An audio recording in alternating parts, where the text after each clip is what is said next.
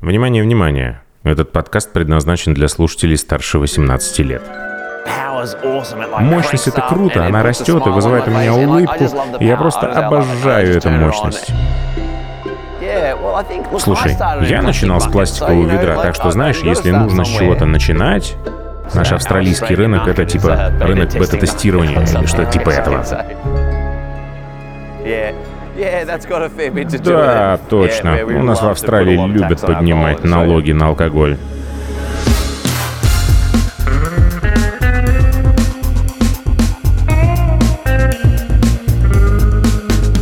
Два пива, пожалуйста. Всем привет! Я Олег Короткий, журналист и домашний пивовар. А сегодня вас ждет очень необычный выпуск. Большое спасибо компании Zip Service за поддержку подкаста. Если вы вдруг или не вдруг задумались о запуске собственной пивоварни, смело обращайтесь и за качественным сырьем, и за проектом завода европейского бренда ZipTech под ключ. Подробности на сайте zip24.ru. Это была реклама. Два пива, пожалуйста. А герой этого выпуска – сооснователь руководитель отдела разработки, а вообще еще и генеральный директор компании Kegland, австралийской компании, которая, в общем-то, известна разными своими брендами. Key Dory. Вообще мне не нужен мой голос, мне нужны только твои ответы. Да, хорошо. Да, ты хорошо подготовлен. Лучше, чем я точно. Да. Хорошо. Как ты произносишь свое имя? Key. Как ключ к двери. А фамилию? Доури. Вообще из Венгрии. Да. Венгерские сыроделы. Начнем? Как уровни? Нормально. Поехали. Вообще, это первое интервью мое на английском, так что я немного волнуюсь. Ничего, ничего. Многие вещи выглядят одинаково сегодня, отличаются только брендами.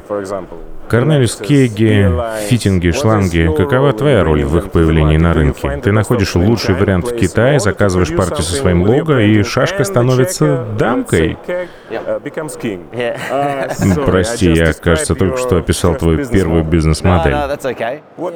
Сегодня как выглядит? Моя роль в разработке новых продуктов, и я думаю, там я могу принести наибольшую пользу нашему бизнесу. На бумаге я еще и директор компании, но я думаю, что от создания новых продуктов я получаю гораздо больше удовольствия, чем от остальных своих обязанностей. Я сам и мой друг по универу, Дом, ну, он инженер-мехатроник, мы с ним работаем довольно тесно над созданием новых продуктов, и вот так-то бизнес этот и начался.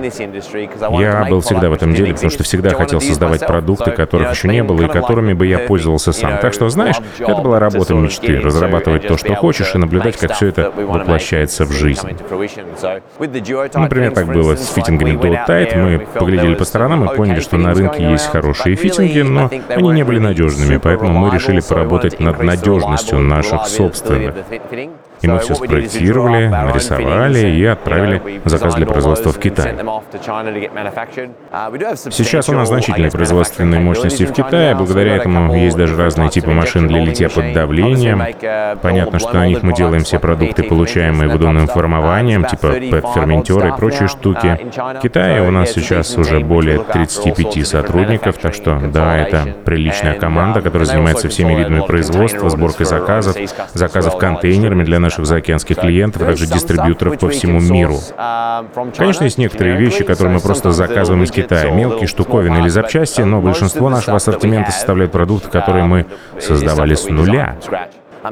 Конечно, есть такие штуки типа втулок BSB, которые уже некуда улучшать, они уже и так есть, поэтому мы покупаем их и сами. Но большинство наших продуктов, которыми мы торгуем, разработаны в Австралии.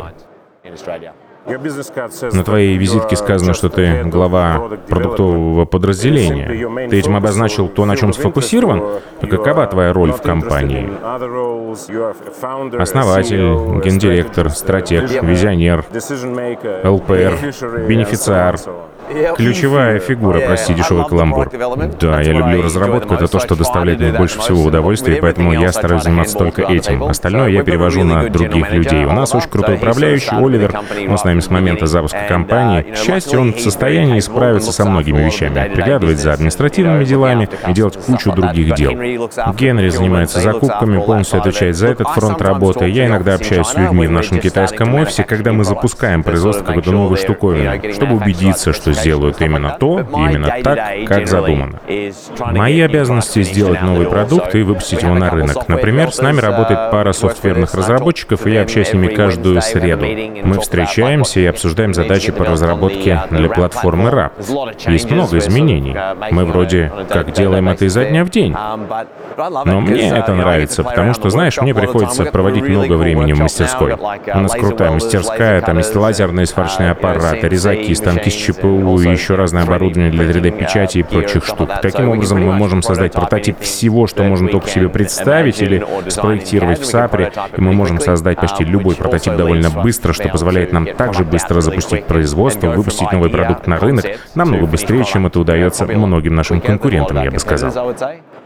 Ну и да, работать с домом также просто талантливый инженер, которого всегда хорошо иметь в команде. Как инженер-мехатроник, он знает всю программную часть вещей досконально, электронику, он хорош в проектировании. Еще он неплохо разбирается в химии, так что заполучить такого сотрудника для нас было просто фантастикой. Слушай, много также производится по запросам клиентов. Половину времени мы просто разговариваем с такими же клиентами, как ты, которые говорят, слушайте, нам нужно это, нам нужно то, или нам нужен перевод на русский язык вашего портала Rap.io. Мы все это берем в работу. Слушай, ты уже отвечаешь на мой следующий вопрос. Какой? Проактивный? Да, проактивный. Да, точно. В России говорят, если хочешь, чтобы что-то было сделано хорошо, сделай это сам. Вот почему ты, как и многие другие, начали варить пиво дома. Да, точно. А еще из-за налогов на алкоголь в Австралии. Да, точно. У нас в Австралии любят поднимать налоги на алкоголь. Помнишь первое пиво? О, мое первое пиво. Я думаю, что это было пиво, сваренное из набора Купольс. Это было давно. Я даже не помню. Это было в 99-м. Да, что типа, да, 1999. Откуда ты знаешь? Я прочитал твои старые интервью. Да, это было в 99-м. Забавно, я втянулся в это дело, я делал ужасные вещи. Я просто делал дешевую выпивку, это было отвратительно. Ты знаешь, на вечеринках это все пили, и мне хотелось угощать, ставить пиво на краны и все в таком духе. Но потом прошло несколько лет, и тогда у меня появилось немного больше возможностей и свободных денег, и я начал совершенствовать свою систему и действительно гораздо больше увлекаться домашним пивоварением. Зерновым, и оно все изменило. И я действительно увлекся, мне это начало нравиться, и тогда я понял, что на самом деле нужно столько оборудования, которого просто не существует. И так я понял, что есть эта маленькая ниша, в которой я мог работать и создавать те вещи, которые я бы сам использовал, и просто вошел в нее просто из любви к оборудованию, я полагаю. Дома до сих пор варишь? Да, постоянно. У меня 100-литровая брюзила, дело. Я делаю варку раз в 4 недели. Варю много хейзи, Нью-Ингланд IPA. По-прежнему они мои фавориты. Я часто их варю. Наверное, так. Почти каждое второе пиво, которое я варю, это хейзи. Но мне нравится и West Coast IPA. Должен сказать, что я немного сауров варю. Некоторым людям это может и не понравиться, но я редко делаю кислое пиво. Мне больше нравятся светлые эли, необычные рисовые лагеры или просто лагеры. И да, ипа, не ипа — это действительно то, что большую часть времени занимает мой кигератор. Ты снимаешь много роликов для Ютуба. Почему это всегда симуляция, а не реальное действие? Почему до сих пор нет домашней пилотной пивоварни? Мы сделаем, сделаем, сто процентов. У меня в гараже полный бардак. У меня повсюду валяются недоделанные проекты, и я думаю, что это довольно забавно. Я буквально сегодня разговаривал об этом с Дэвидом Хитом, он сказал, неважно, грязный у тебя гараж или нет, ты просто выставляешься, снимаешь видео и не заморачиваешься. Возможно, другим людям будет просто любопытно увидеть и другие прототипы на заднем плане. И это, наверное, справедливо. Я готов приложить к этому немного усилий, сделать несколько видео, из дома, когда буду варить пиво. Обычно, когда я варю пиво, а я ведь провожу довольно много времени в офисе, но когда я дома, знаешь, я обычно делаю быстрое затирание и готово. Но мне действительно следует делать это чаще. А вы специально используете этот зонтичный бренд? Брюзила, Кигленд, Канулер, Нукатап, Дуо, Тайт. Сколько уже брендов под общей крышей и какой план? Стать Проктором и Гэмблом в мире пивоварения?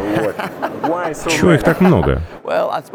Слушай, ну, я думаю, что каждый отдельный продукт, когда у нас есть продукт, имеющий уникальный набор характеристик, который сильно отличается от чего-то другого, он как бы заслуживает собственного бренда.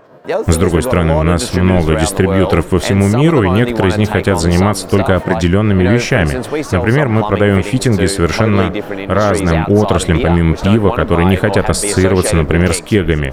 Таким образом, мы заставляем людей использовать фитинги Duotite для питьевой воды, например, в автодомах.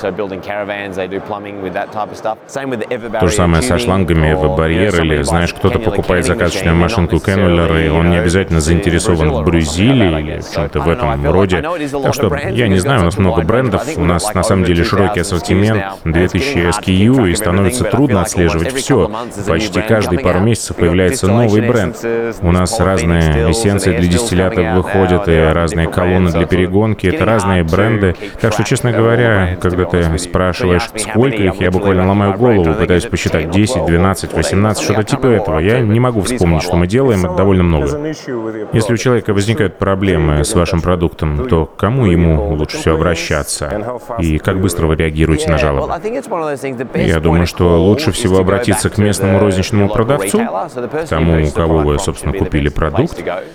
Если есть какая-то проблема, которую они не могут решить, она обычно передается вверх по цепочке, либо к одному из сотрудников китайской команды, либо, если это что-то связанное с разработкой продукта, например, у вас есть замечание к разработке, тогда вас обычно перенаправляют к нам в Австралию. Иногда это требует время, перенастроить станки и так далее.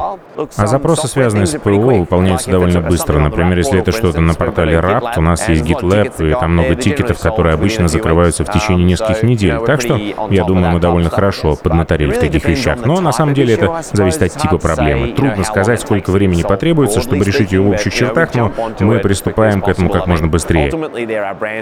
Я имею в виду, что в конечном итоге мы защищаем собственные бренды, поэтому если у нас возникает проблема, мы должны решить ее как можно быстрее. Российские домашние пивовары часто жалуются на программное обеспечение и на доступность вашего австралийского сервера.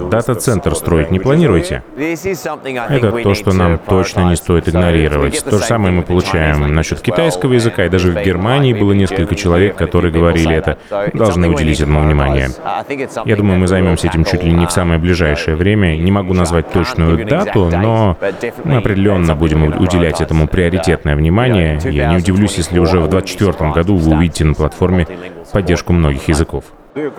Вы собираете данные с пользователей? Откуда вы знаете, что новая Брюзила нагреет затор со скоростью 1 градус в минуту при мощности Тена 40%, если затор 50 литров и его плотность 20? Откуда уверенность, что затор не подгорит при попытке сдвинуть его, например, с белковой паузы? И что насос будет качать, а не сосать? Ну, у Брюзилы Тен с одной из самых низких удельных мощностей, поэтому если вы когда-нибудь разберете одну из наших пивоварен, вы заметите, что алюминий алюминиевое литье, которое мы использовали для основания пивоварни, имеет максимальный диаметр, который мы можем там разместить. Когда я говорю о удельной мощности, я имею в виду 7 или 8 ватт на квадратный сантиметр, поэтому, когда вы находитесь в этом диапазоне, довольно трудно довести все до пригорания сусла. В основном пригорает тогда, когда люди пытаются сэкономить на элементе, берут самый маленький, а потом, когда вы превысите, скажем, 10 или 11 ватт на квадратный сантиметр, вот тут и начинает пригорать. Так что это не наш случай. На других пивоварнях такое часто встречается, а на некоторых очень сложно делать светлые лагеры или что-то в этом роде. Сусло всегда немного карамелизируется, и пиво становится немного темнее.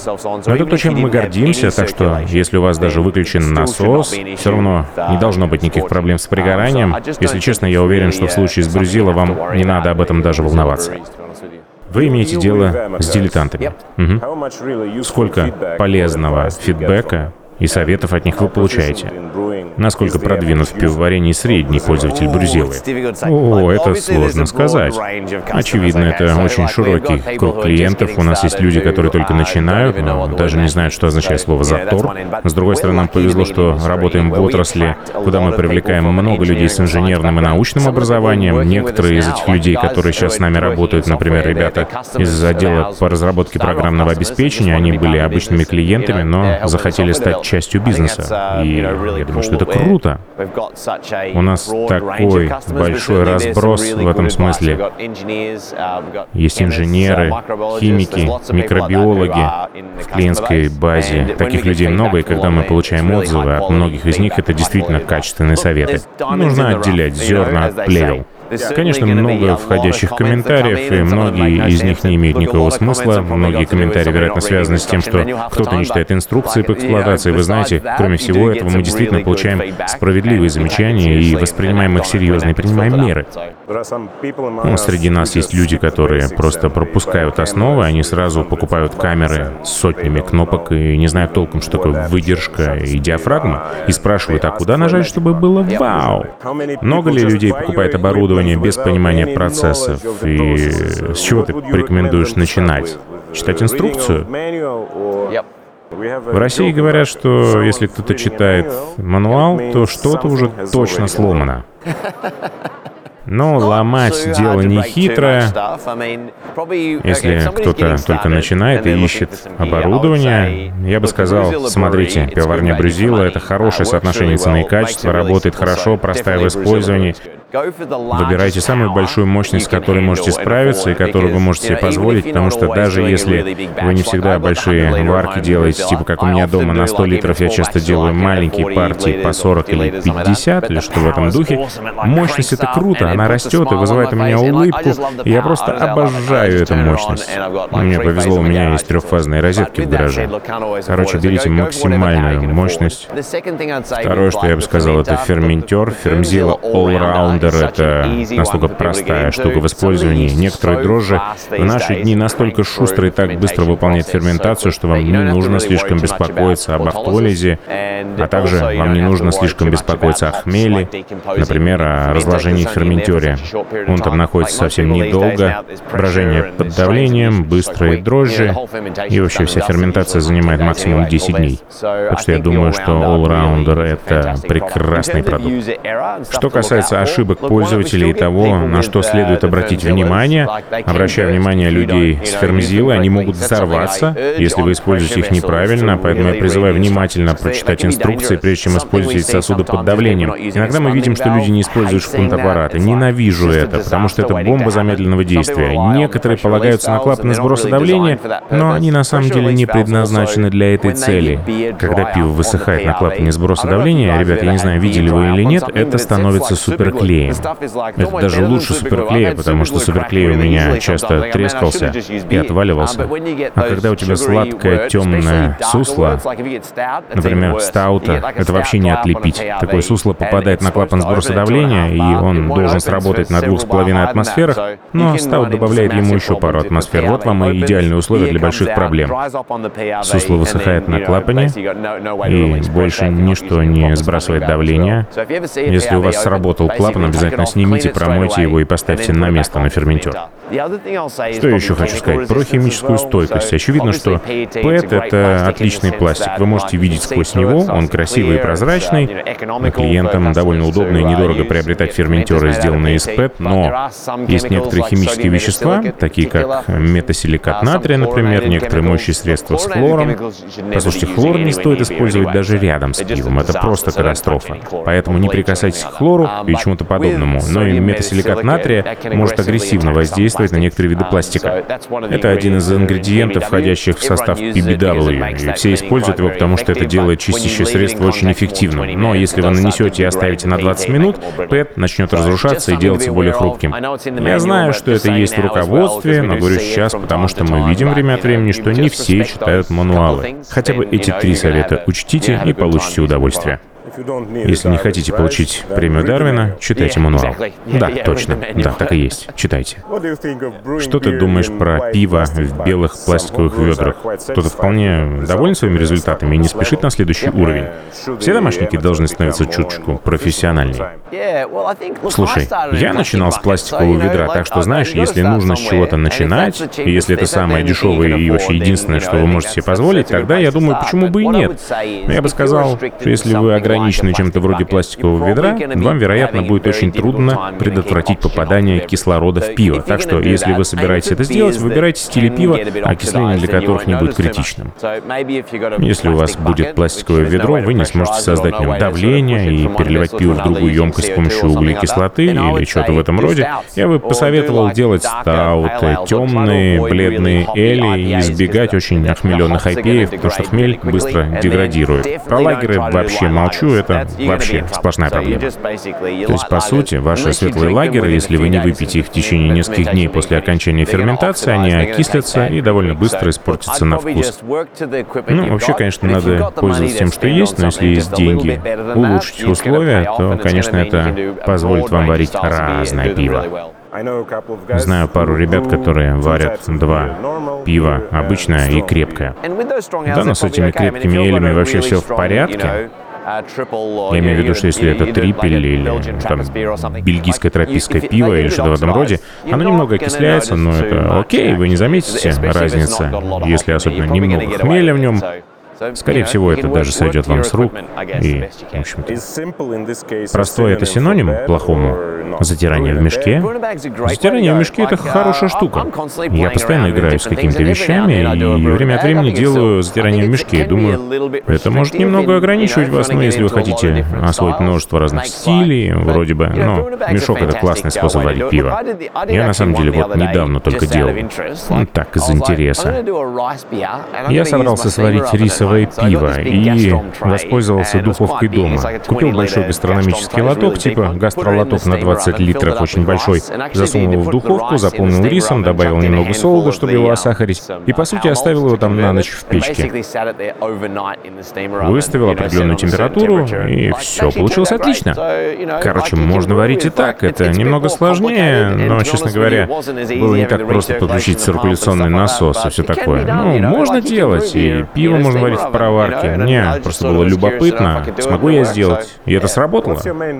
Какой твой метод в неокре? И откуда ты берешь свои идеи и продуктовые гипотезы?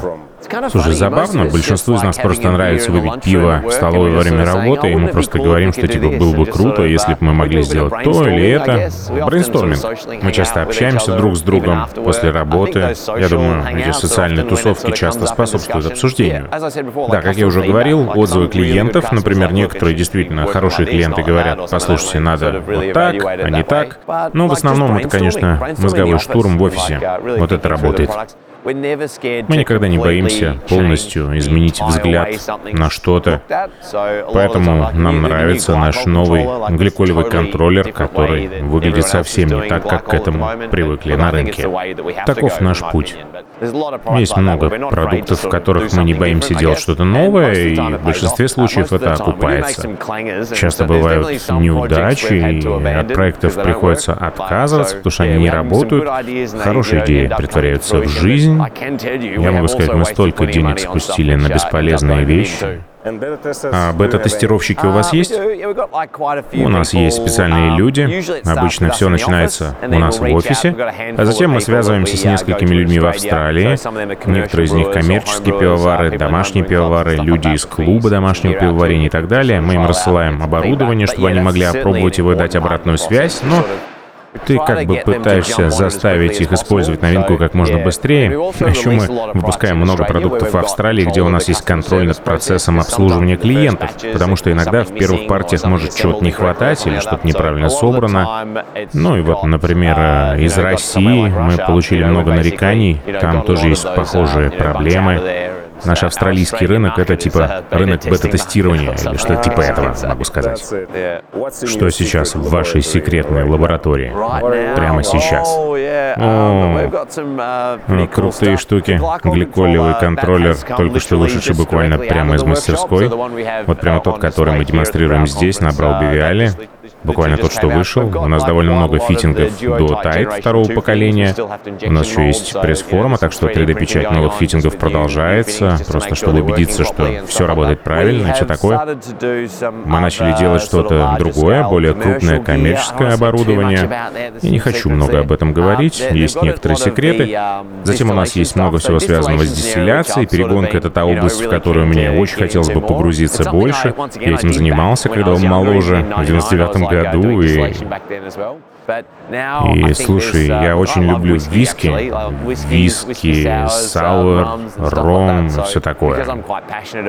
Так я очень увлечен этим, я думаю, было бы здорово иметь возможность вернуться к этому хобби, а также сделать какое-то новое крутое оборудование. Так что есть много всякой мелочи для дистилляции, колпачки для ректификационных колонн, установки, охлаждающие устройства для использования в качестве конденсаторов и так далее. Такие вот вещи заполняют мастерскую сейчас.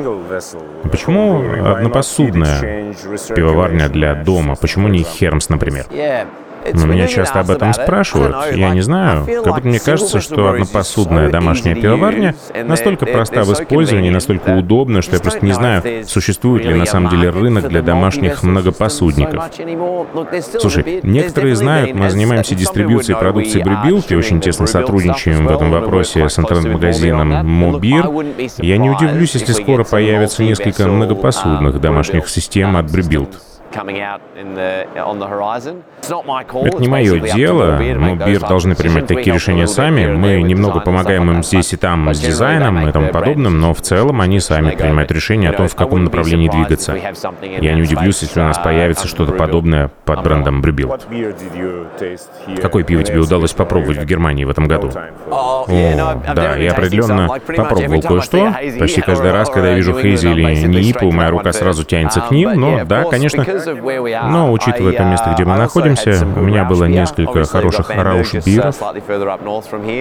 На севере Бамберг, рауш-бир, да, там его умеют делать. Я не знаю насчет произношения. Ты на меня так странно смотришь.